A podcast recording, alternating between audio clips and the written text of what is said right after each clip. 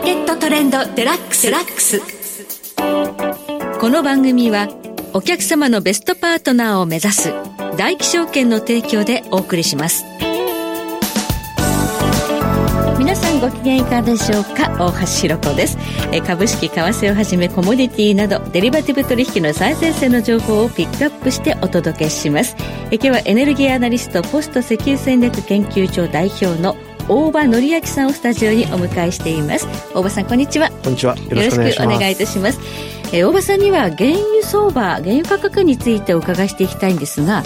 このところあの価格があまりこう大きく動いていない。ただ昨日はやや少し、えー、上昇で反応しています、はい、と言いますのは今あのイエメンの反政府勢力フーシ派がイスラム組織ハマスとのこう連帯を掲げてあの今回で船舶の攻撃を行ってますよね。はい。ねはい、これも先昨年のですね、はい、10月ぐらいからずっと続いていて、えー、もうすでに30隻ぐらいの船が攻撃対象に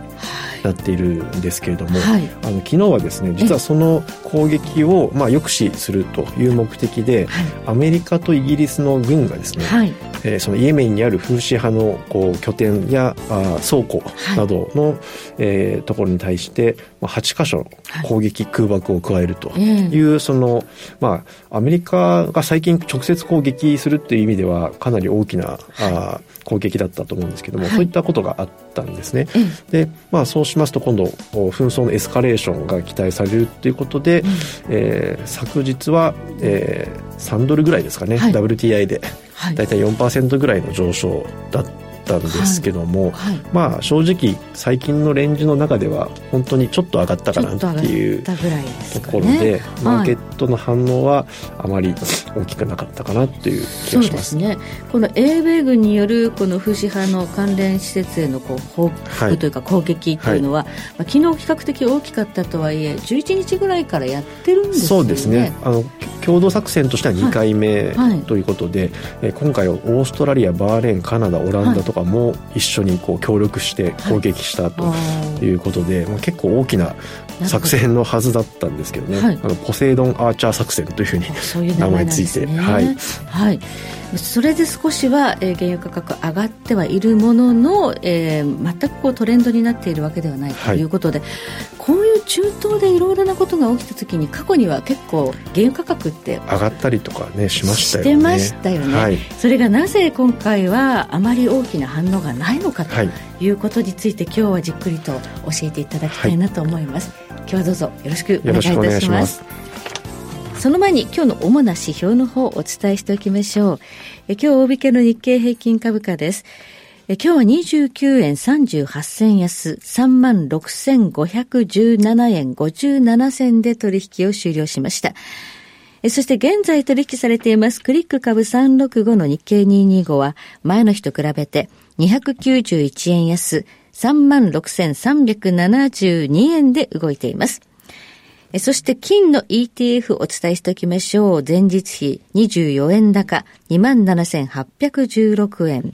原油の ETF です。前日比マイナス4円、2866円で動いています。そして現在の為替市場、クリック365のドル円相場のレートです。現在1ドル147円15銭から18銭で動いています。ではこの後じっくりと伺ってまいります。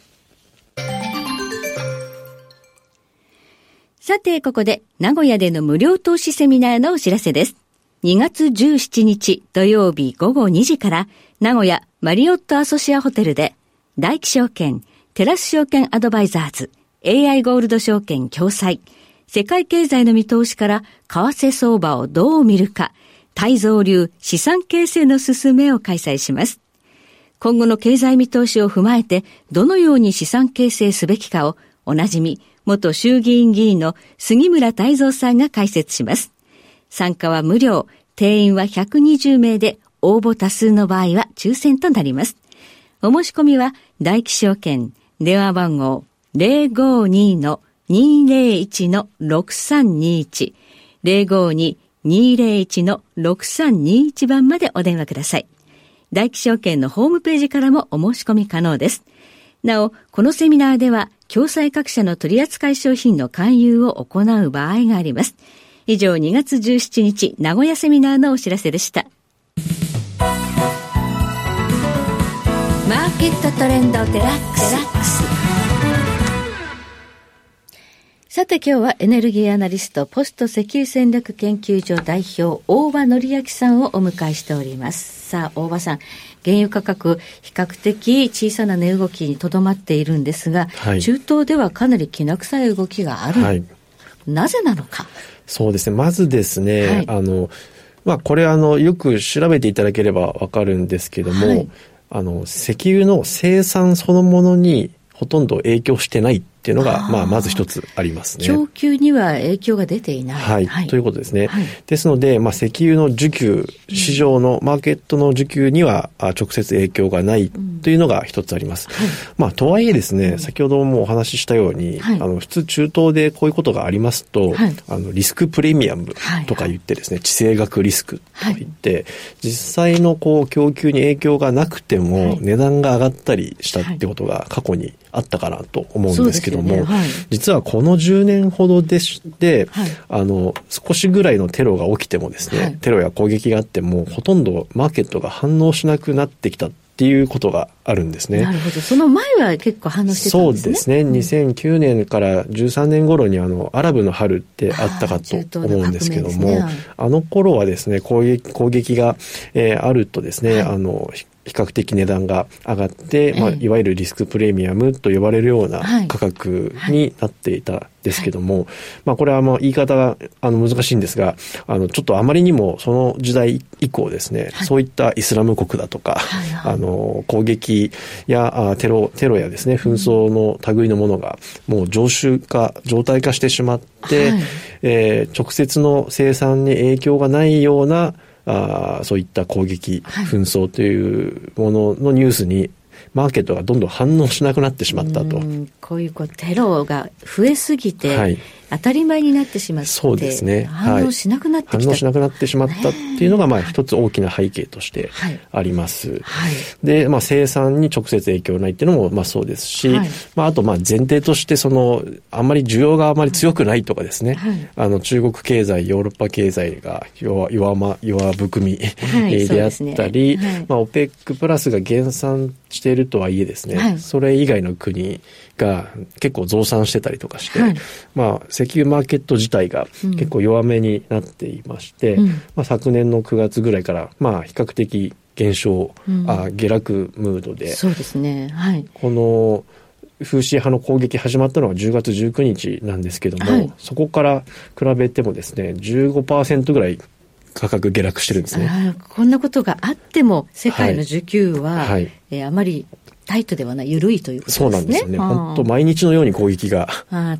ある、まあ、からかもしれませんけど、はい、はい。ということなんですね。じゃあ、どんな影響があるのかというとですね、うん、まあ一つ確実に起きているのは、うん、あの、まあ風刺派が攻撃している海域というのは、まあ黄海、はい、えー、そしてそこから地中海に抜けるスエズ運河、はい、えっと、インド洋に抜ける方は、あの、えー、バルエル・マンデブ海峡っていう、まあ、海峡があるんですけども、はい、その辺りの海域を通過する、はい、船に攻撃しているんですけども、はい、そのルートを避けるっていう動きがあるんですね。そうですよね。遠回りしてるって話がありますね。ですので、そのえ航海スエズ運河を通過していた船がですね、はい、アフリカの南回り、まあ、希望法回りと言われるルートですね、うんえー、というルートを取る、まあ、遠回りをすることになります。例えば、あの、まあ、ロシアからあインド、中国に抜けるルート、バルト海から、えー、地中海に抜けて、えー、スエズ運河を通るっていうルート